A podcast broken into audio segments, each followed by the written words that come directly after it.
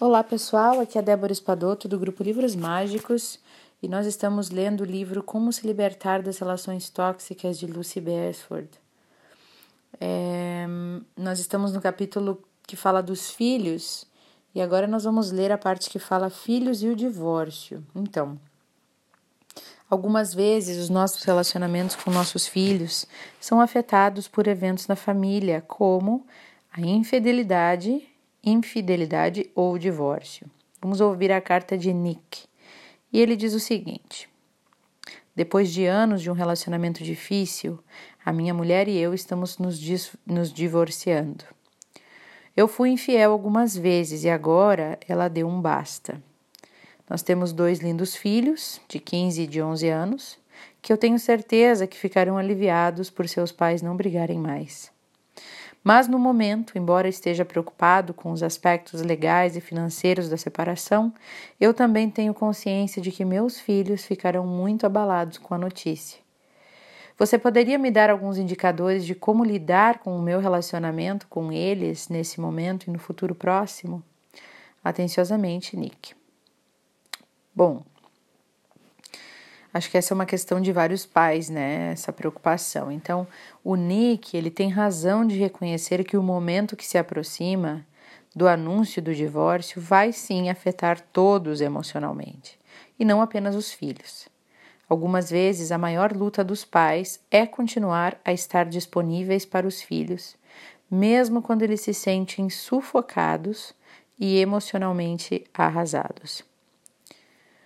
O fato mais triste é que algumas vezes o divórcio é tão doloroso que os membros da família não sabem como, demonstrar a sua dor, ou mesmo se têm o direito de demonstrá-la ou não. Nick e sua esposa precisam ficar atentos à maneira como os filhos representam o seu sofrimento emocional. Por exemplo, as crianças podem representar a sua emoção destruindo brinquedos, pois lhe faltam habilidades cognitivas e verbais, então eles demonstram de outra forma.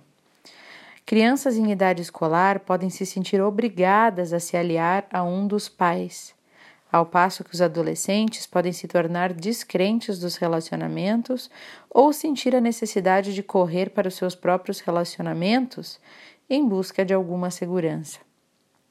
E se alguns filhos não se mostrarem abalados diante dos acontecimentos, podem estar tentando poupar os adultos de ainda mais sofrimento, fingindo que não estão sentindo nada. Então, Nick e a esposa precisam estar disponíveis para os filhos quando eles quiserem conversar ou expressar as suas emoções. Ao mesmo tempo, quando são obrigados a enfrentar essa, essa realidade que é nova para eles, as crianças podem se fortalecer ao ver os pais se relacionando de maneira calma e agradável. Nick e a esposa planejam falar com as crianças como um casal, para demonstrar uma frente unida, que é uma decisão dos dois. Entretanto, Nick tem consciência de que as suas infidelidades foram a causa do rompimento. O contexto de muitos divórcios pode tornar as relações parentais abertamente hostis. É preciso muito autocontrole para não falar mal do parceiro que foi infiel, ou que dissipou todas as economias da família, ou que é o violento, ou que é o racista, ou que demonstra qualquer outro tipo de comportamento inaceitável. Se as crianças virem os pais se, comportando de maneira madura, cooperativa um com o outro, sem culpar um ao outro, isso pode, pode ser um grande exemplo para os filhos, né? Eles podem aprender uma valiosa lição sobre valores para as suas relações íntimas que virão. Então, pode ser um momento extremamente importante dos pais aproveitarem a oportunidade para passar uma lição aos filhos. Uma lição de como ser maduro, diplomático num momento difícil. Essa previsível dor interna é algo que a maioria das pessoas na situação de Nick precisa enfrentar. Ter um bom cuidado consigo mesmo é vital. Nick disse brincando que poderia dormir no sofá da sala por várias semanas e eu sou totalmente a favor de encarar com humor as transições da vida. Mas, para manter um bom relacionamento com os filhos no mundo pós-divórcio, nós precisamos cuidar muito de nós mesmos e de maneira adequada. Precisamos levar a sério o sono, a alimentação e descobrir maneiras de, de suportar a dor e superar, né? Não podemos estar fortes para nossos filhos se não tornarmos, se não tomarmos contas de, conta de nós mesmos, independente dessa dor que pode estar havendo aí. E a abertura pós-divórcio, né? Bom, se você se identificou com essa história de Nick, de divórcio separação, e está prestes a anunciar um divórcio, ou acabou de anunciar um, um divórcio, aceite o fato de que os seus filhos farão inúmeras perguntas durante as semanas ou meses que se seguirem, e isso é normal. Não é normal o oposto, né?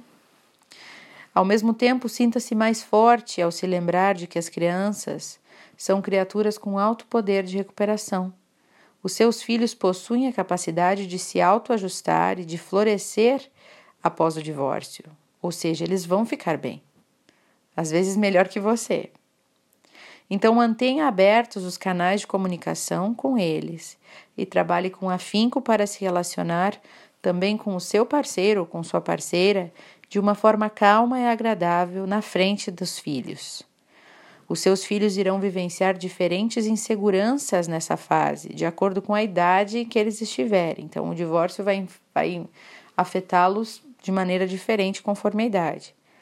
O mundo que eles conheciam e a segurança com a qual estavam acostumados vão, vão se evaporar, eles vão ver o mundo deles mudando.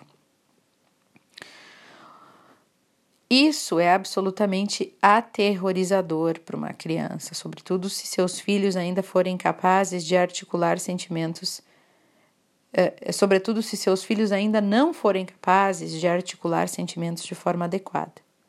No momento da revelação, muitas perguntas podem surgir, mas à medida que a realidade for assimilada, que eles entenderem a nova realidade, a, a maneira deles, que eles conseguirem perceber essa novidade por si mesmos, eles podem vir a formular novas questões ou começar a reagir emocionalmente. Situação que exigirá de você né, um pouquinho e que você os ajude e os conforte. Então não será fácil, mas eles vão sobreviver. Né?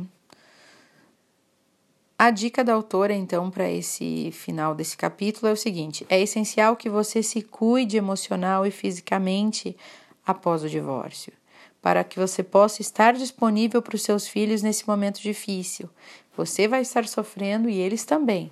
Então, você precisa ser forte para eles também. Então, coma e durma de maneira adequada, e estabeleça um grupo de apoio composto por seus amigos, quem confie, psicólogos, enfim, alguém que você possa desabafar, que você possa contar. Vai ser um aliado para você ter força para também suportar os seus filhos, tá? E ninguém morre pelo divórcio dos pais, né, gente?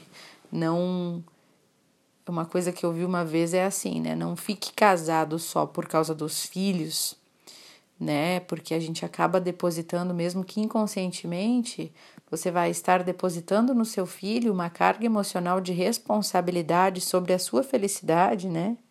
Ou de, de ter tirado a sua felicidade, você vai inconscientemente colocar aquela responsabilidade no seu filho. E tudo é uma questão de energia, então ele vai carregar essa energia, né? Mesmo que não seja dita. Então, cuidado para que os motivos pelos quais te façam permanecer casados não seja pra, pelos filhos, né? Que ninguém quer carregar essa culpa.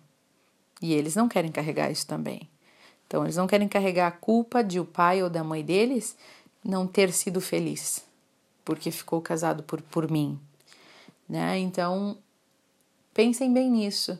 Às vezes, a separação de um casamento doentio mostra aos filhos um outro lado, que eles não precisam ficar é, em situações que estejam doentias, que eles podem se, dar, se permitir sair delas, né? E tudo com muita cautela, tudo com muito, muita amorosidade, com muita explicação, com abertura, estando disponível para os filhos, Acho que tudo é uma questão de estar colocando o amor e não o ego na situação, né? E partir para nossa felicidade, com certeza.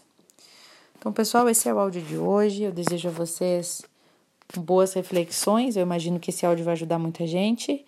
E até o próximo áudio.